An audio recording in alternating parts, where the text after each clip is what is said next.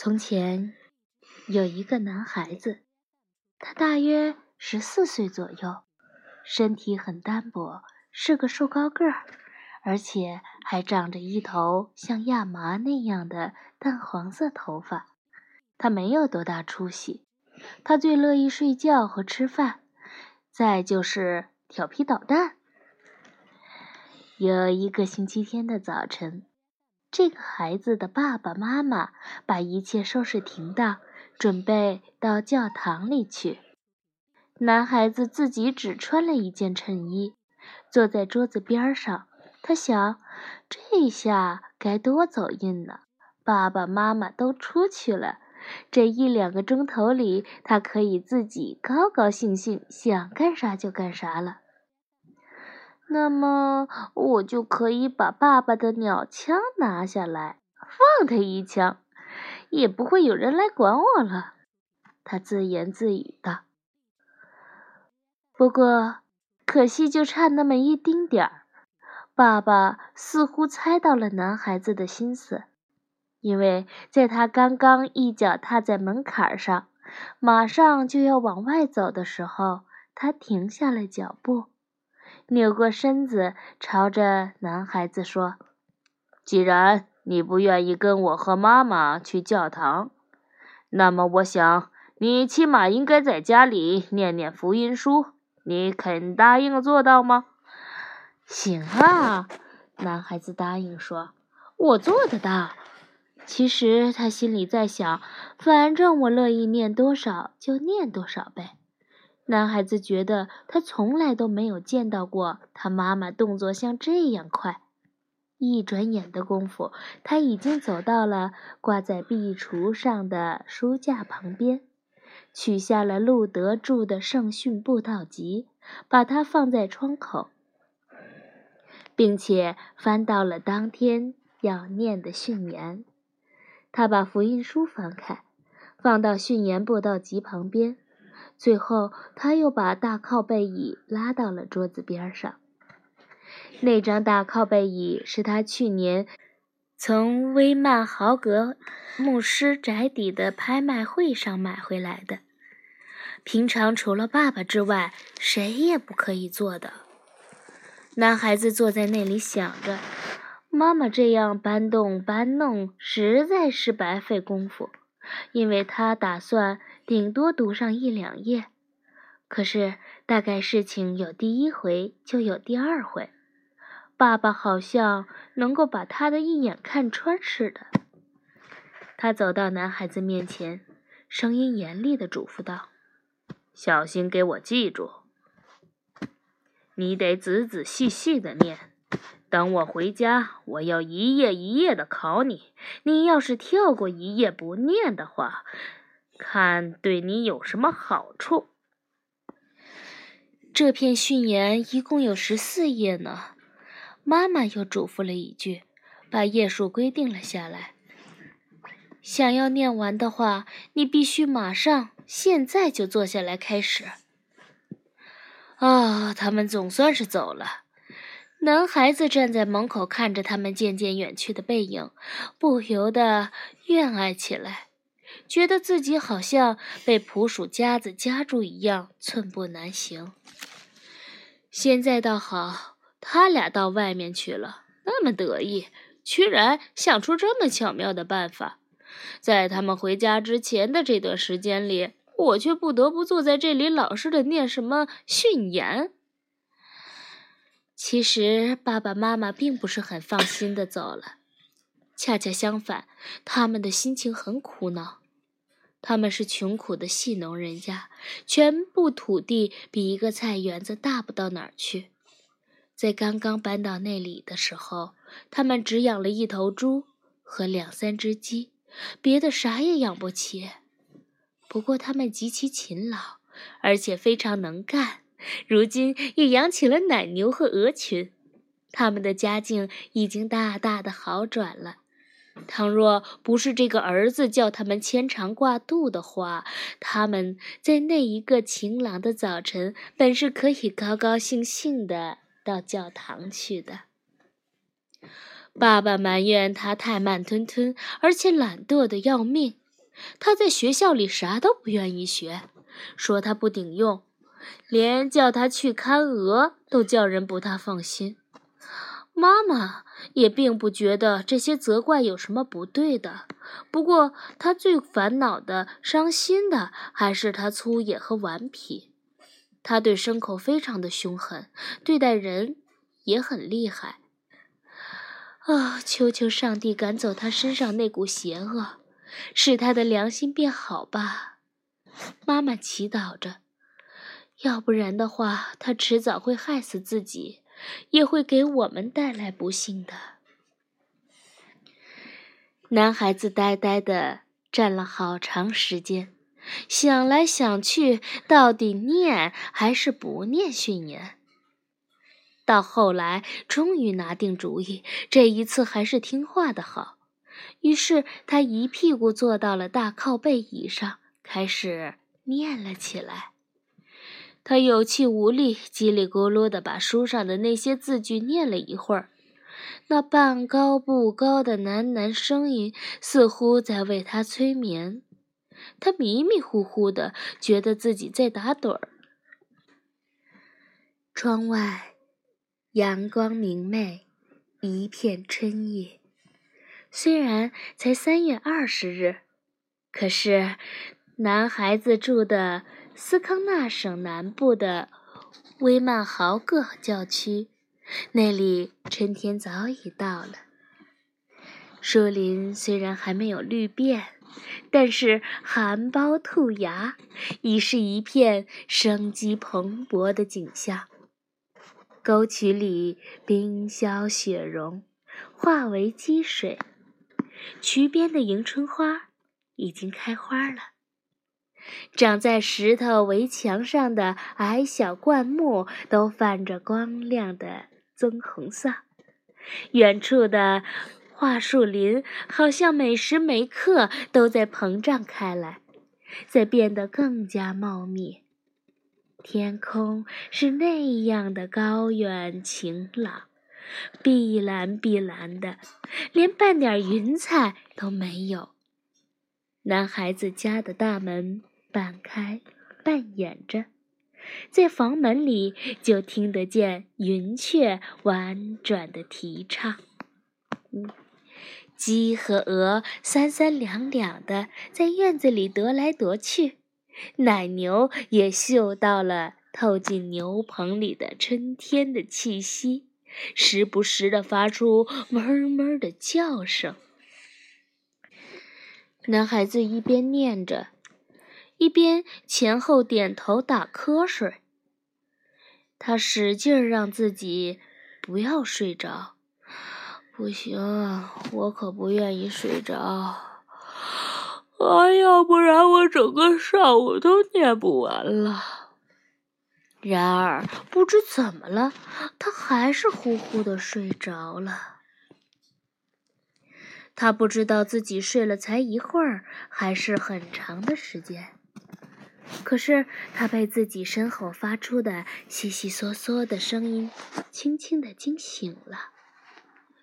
男孩子面前的梳妆台上放着一面小镜子，镜面正对着他。他一抬头，恰好朝镜子里看。他突然看见妈妈的那口大箱子，箱盖是打开的。原来，妈妈。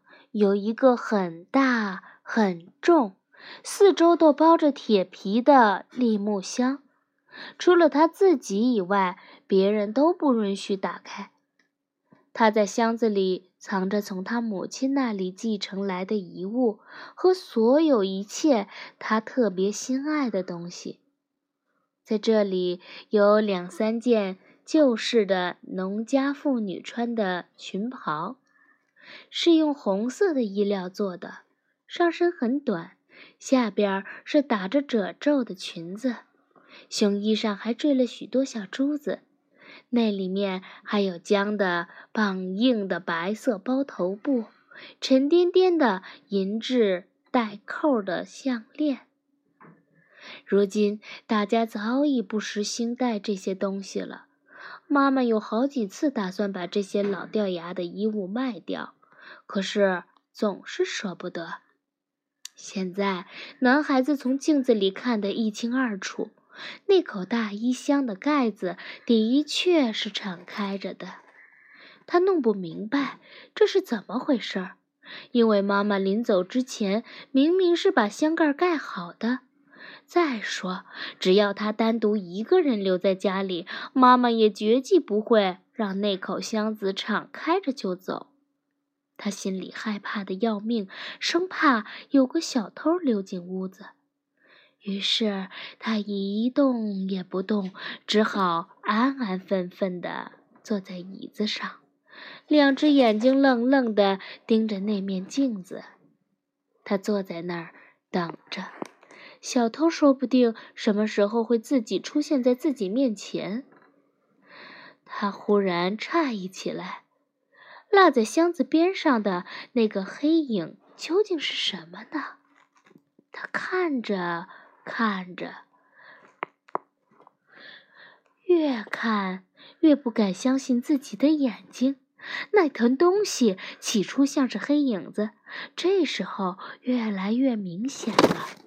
不久之后，他就看清楚了，那是一个实实在在的东西，而且不是什么好东西。那是一个小精灵，它正跨坐在箱子的边儿上呢。男孩子当然早就听人说过小精灵，可是他从来都没有想到，他们竟然是这样的小。坐在箱子边上的那个小精灵的身材还没有一个巴掌大，他长着一张苍老而皱纹很多的脸，但脸上却没有一根胡须。他穿着黑颜色的外套，齐膝的短裤，头上戴着帽子，帽檐很宽。他的浑身打扮都非常的整洁和讲究。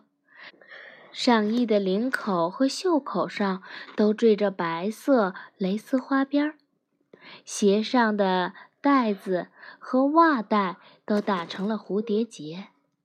他刚刚从箱子里取出件绣花胸衣，那么迷着迷地欣赏着那些古董精致的做工，压根儿没有发觉男孩子已经醒了。男孩子看到小精灵，感到非常的惊讶，但是并不是特别害怕。面前那么小的东西是不会使人感到害怕的。小精灵坐在那儿，那样聚精会神地沉迷在观赏之中，既看不到别的东西，也听不到别的声音。男孩子便想到。要是恶作剧一下，捉弄捉弄他，或许是把他推推到箱子里，再把箱盖盖紧，或者是别的什么动作，那一定十分有趣。但是男孩子的胆子还是没有那么大，他不敢用双手去碰一下小精灵，所以他朝屋里四周望了一下，找到一样家伙。来堵截那个小精灵。